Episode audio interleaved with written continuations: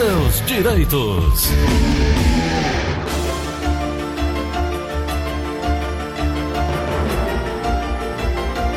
Direito Previdenciário em Destaque. Oi, doutora Ana Flávia, bom dia. Bom dia, Gleuson. Bom dia, ouvinte da Verdinha. Tudo bem por aí? Tudo tranquilo, tudo em paz. Doutora. Tudo ótimo, né? Graças a Deus. Você tá bem, né? Tô bem. Coisa boa. Doutora Ana Flávia, o que, é que nós temos de novidades aí em relação ao direito previdenciário? Gleuson, eu não sei se você já anunciou que a reabertura das agências do INSS foi mais uma vez adiada. Pois é, doutora. As pessoas já estão sem sem saber nem o que fazer mais né, com, com essa situação. Pois é, é era para ser aberta agora, né, próxima segunda-feira, mas mais uma vez foi adiada, permanecendo fechada até o dia 11 de setembro, de forma que a reabertura foi adiada para o dia 14 de setembro. Esperamos que nesse momento seja reaberta, né, as agências Gleuson. É. Doutora, e por enquanto, e até lá, o que fazer? Até lá continua o atendimento remoto, né? É, no 135, através do aplicativo Meu INSS ou do site. É, Infelizmente, quem... existem alguns, alguns serviços, Wilson, que é, muitas pessoas que eu tenho atendido estão ficando pendentes do INSS, porque, por exemplo, é, quando a pessoa tem uma senha criada, que não consegue modificar, né? Tem que resetar a senha só na agência. É, ou então, é, pessoas que querem pagar atrasados, né? Que tem que calcular aquela correção monetária, os juros para pagar, também na agência. Então tem muito serviço, eu não sei nem como é que vai ser quando as agências reabrirem. Pois é. Eu estou vendo aqui também uma outra informação, doutora. Os aposentados pensionistas e os inscritos no benefício de prestação continuada, o BPC, do, do, do INSS, poderão ser contemplados com um abono adicional no valor de mil reais. A medida trata de uma sugestão legislativa, número 15 de 2020, de autoria de Jefferson Brandão Leone. O texto foi registrado em 19 de junho e desde então já colheu mais de 26 mil assinaturas. Agora está em fase de análise pela Comissão de Direitos Humanos e Legislação Participativa do Senado Federal e aguarda pela apreciação. É, a proposta se direciona aos segurados do INSS com previsão de durar por um período equivalente ao estado de calamidade pública devido à Covid-19. A intenção é contemplar aqueles que recebem até três salários mínimos de benefício previdenciário.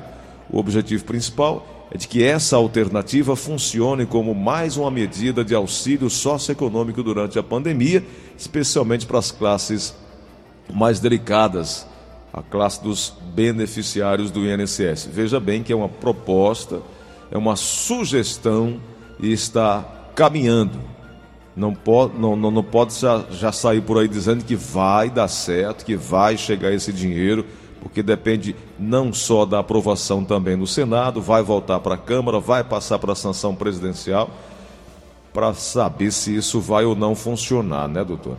Da mesma forma no 14, né, Gleuson? São é. tudo suposições. Ah, não é, não é suposição, existe o projeto de lei, mas tem que ter todo o trâmite na, na Assembleia, né? Então, ou, oh, desculpa, no Congresso. Uhum. Então, é, depende de toda essa aprovação é, no Congresso e depois da sanção ou do veto do presidente, né, Cleuson? Porque tem que pensar sempre de onde é que vai se tirar tanto dinheiro, né?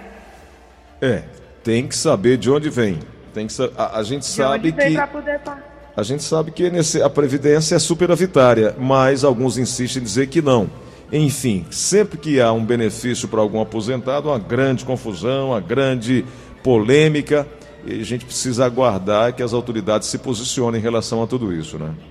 Exato. Gleuton, outra novidade, certo? Uhum. É, como não voltaram mais, não voltaram mais uma vez ao funcionamento as agências do INSS, é, continua sem existir a possibilidade das perícias presenciais para a concessão dos benefícios por incapacidade, né? Uhum, uhum. Então, teve uma portaria é, do dia 24 de agosto, né, dois dias atrás, determinando que, é, eu não sei se você se lembra, no começo da pandemia, a gente informava que a pessoa apresentava o atestado médico virtualmente e o INSS concedia o benefício, se fosse o caso, por 30 dias e a pessoa podia ficar pedindo a prorrogação, né? Tinha, hum. Podia durante seis vezes tentar a prorrogação. Agora o INSS já estendeu o, é, esse período de antecipação por até 60 dias. Então, se o atestado for aprovado como incapacitante por 60 dias, o INSS pode conceder essa antecipação por 60 dias e não só de 30 em 30. Perfeito. Que é uma novidade interessante, né, Gleuton? Doutora, outro dia nós comentamos aqui sobre aquele adicional chamado é, auxílio acompanhante. E... É a majoração de 25% na aposentadoria de... por invalidez. Exato, de 25%. E nós já falamos sobre isso, quem pode ter esse benefício, quem pode ter esse auxílio, né? É, na verdade, Gleudson, a gente até falou sobre esse assunto semana passada que eu trouxe, porque no começo de 2019 nós havíamos informado que o STF havia suspendido a possibilidade da majoração dos 25% para todo e qualquer tipo de aposentadoria, só sendo possível esse benefício para aposentadoria por invalidez, né? E aí o STF agora, em agosto, mais uma vez aceitou pôr em mesa o julgamento de um repetitivo que vai decidir mais uma vez é, se esse benefício de 25% pode ser aplicado para toda e qualquer aposentadoria ou só para aposentadoria por invalidez. Então, é, mais uma vez está em discussão esse tema. Uhum. E quem tem direito é quem tem cegueira total, paralisia de membros superiores ou inferiores, alteração das faculdades mentais, ou ainda uma doença que exija permanência contínua no leito, né, doutora? Entre outras possibilidades, né? Exato. É, existem os casos como as doenças que já dão direito, como a que você enumerou, né, Cleuson? Uhum. Mas esse rol, ele não é taxativo. Ele é, é, uma, ele é, é meramente elenca as possibilidades. Sempre a pessoa, o segurado, vai ser submetido a uma perícia, independentemente da doença, e sendo constatada a necessidade do auxílio permanente de terceiros, é concedido o adicional de 25%. Lembrando que essa pessoa, esse, esse, esse acompanhante, não necessariamente precisa ser um enfermeiro. Pode ser alguém da família, né, doutora? Pode. E, Gleuton, mais uma vez lembrando que esse 25% não é automaticamente pago para essa pessoa que cuida do, do, do, do incapaz. Vai né? para o beneficiário. É um né? adicional né? a aposentadoria, entendeu? Uhum. Exatamente. Perfeito. Doutora, tem uma pergunta chegando aqui no WhatsApp da Verdinha, com final de, o ouvinte com final de telefone 0754. Bom dia, Gleice Rosa. Bom dia. Gleice Rosa, perguntar à doutora aí, eu sou aposentada pelo Validez. Aí eu tiro o dinheiro dos meus avós. Como eles já são de idade, já tem 80 anos, outro tem 79. Aí Pergunta se eu, se eu vou tirar, ele vai passar uma declaração para me tirar o dinheiro dele, resolver esse problema no INSS. Se projeta minha aposentadoria, porque eu fui aposentada por Vale dele, tá com três anos. Não tem problema nenhum, não. Ela receber o, o, o benefício dos pais ou dos avós por procuração, não tem problema nenhum para a aposentadoria dela. Tem problema nenhum. Perfeito. Nenhum. Pode receber por procuração, não tem problema nenhum. Perfeito. Vamos aqui na linha da Verdinha, tem uma pergunta chegando. Alô, quem fala? É Yolanda. Oi, Yolanda, bom dia. Qual é a pergunta? Bom dia. Eu quero perguntar para a doutora Ana Flávia. Meu marido é militar. Ele é sargento da Polícia Militar e ele está reformado há 20 anos por invalidez. Reformado é o mesmo aposentado. Só que ele, durante esses 20 anos, nunca foi descontado nada do INSS e da Previdência. E está com dois meses, três meses, que está vindo descontado 400 e poucos reais. Eu quero perguntar para a doutora Ana Flávia se isso é normal ou se pelo fato de ele estar tá reformado há 20 anos, aposentado, né? Há 20 anos, se não cabe a ele um direito dele não ter que pagar isso. Doutora Ana Flávia. É, na verdade, Gleudson, tem que ver o que que gerou esse desconto, né? Porque é, é, Existem um, um, algumas alterações legislativas que prevê o desconto. Agora, ela está dizendo que começou só há dois meses, né? Isso. Seria interessante ver o motivo, se ela não recebeu nenhuma carta informando, alguma coisa que explicasse o que era o desconto, para ver se existe a possibilidade de entrar na justiça para suspender ou não. Uhum. E saber realmente a, a origem do desconto. Uhum. Se é um desconto da Previdência ou se é algum tipo de empréstimo. Entendi. Doutora, ah, falamos sobre a suspensão da prova de vida. Então, essa suspensão é por tempo indeterminado, né? É, pelo menos até o comecinho de outubro, né, Gleudson? Sim, é, é verdade. É o ouvinte com final de telefone 4894 está fazendo essa pergunta, então até final Mas de outubro. Mas complementando a informação, né, Gleudson? É, existe a possibilidade da prova de vida ser feita no banco por procuração, sem precisar é, que a, a procuração seja reconhecida pelo INSS né? Verdade. Porque está suspensa a prova de vida junto ao INSS porque as agências estão fechadas. Sim. Doutora, é, meu pai tem 58 anos, é deficiente visual, tem o benefício do LOAS desde 2005. Queria saber se ele tem direito os 25%. Já até respondemos, não tem, não é aposentado, né, doutora? Exato. O LOAS ele não é um benefício previdenciário, ele é um benefício assistencial. Então, mesmo que seja julgada essa questão pelo STF, não vai ter direito porque ele não é aposentadoria. Então, não tem direito ao adicional de 25%. Perfeito. Vamos aqui na linha da Verdinha, tem uma pergunta chegando. Alô, quem fala? Bom dia. Bom dia, pode perguntar. Alô. Quem fala? Ô, ô Gleice, eu queria fazer uma pergunta aí para a doutora. É o Manda. Seguinte, nos, últimos, nos últimos dois anos eu tenho visto muito falar nesse, nessa revisão da vida toda. Eu fui empregado de uma empresa de 90 e, aliás, 76 a 92. Quando foi de 92 em diante, eu comecei a pagar como autônomo. Já estou com uns 11 anos aposentado.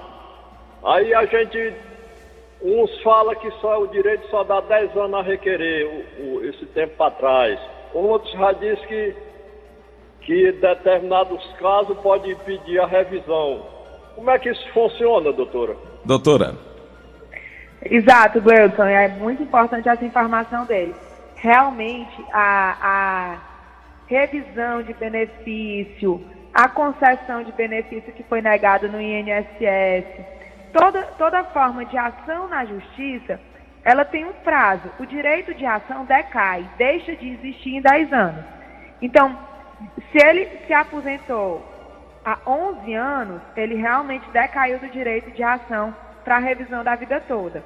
E falando da revisão da vida toda, Gleuton, é importante lembrar que ela é possível para aquelas pessoas que recebiam valores altos antes de 94, tá? Porque aí aumenta o tempo de contribuição, porque aumenta o valor da contribuição, porque é, contribuições anteriores a 94 elas são excluídas do cálculo pelo INSS.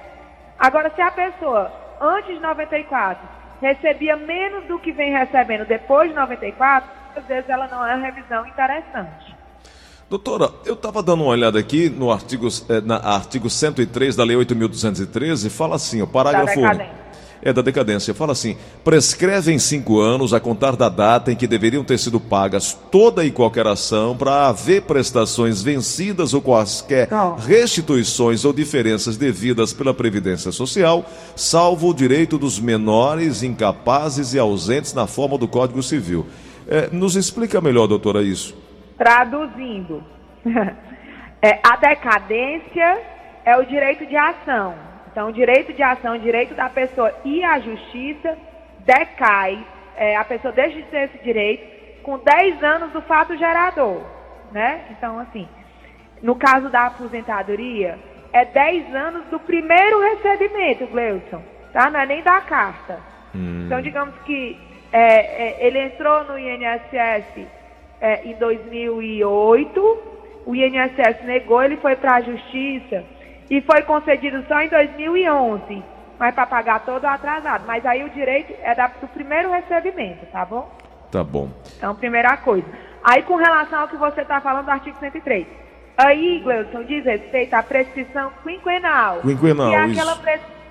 Que é a prescrição para o recebimento. No caso desse senhor, se ele tivesse menos de 10 anos de aposentado, ele poderia para a justiça.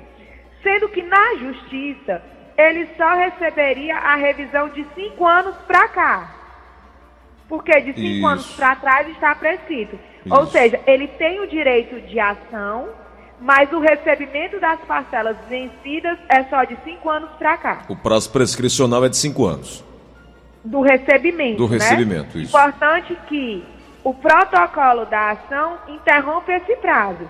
Então, por exemplo, se, é, se eu tenho o direito de receber as parcelas desde 2010, só vou receber de 2015 para cá. Né? 2015 a 2020.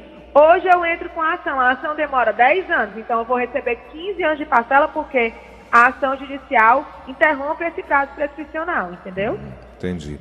Eu depois, amanhã talvez, doutor, eu queria até voltar a discutir esse assunto, o tempo agora não mais permite, falar inclusive sobre o fundo do direito previdenciário, a, a incidência desse prazo prescricional. Amanhã a gente pode detalhar melhor é, essa matéria aqui no, no show da manhã, né, doutora? Sem problema nenhum, podemos sim. Quero te agradecer por hoje, compromisso feito para amanhã, às nove e meia da manhã aqui na Verdinha, doutora Ana Flávia Carneiro, falando sobre o direito previdenciário. Por hoje, doutora, obrigado. 996863123 contato. Essas informações iniciais são fornecidas de forma gratuita, 996863123, assim como também aqui na rádio. E além disso, você pode acompanhar nos podcasts aqui da Verdinha, quadro Direito Previdenciário, seu direito, e aí a gente destaca um desses seus direitos, que é o, o, o, direito previdenciário. Além disso, também tem o Instagram, que é o GFG, arroba advocacia. Fechado? Tá tudo perfeito. Então tá. Obrigado, doutora. Até amanhã, hein? Obrigada, Gleison. Até amanhã. Fiquem com Deus. Tudo de bom.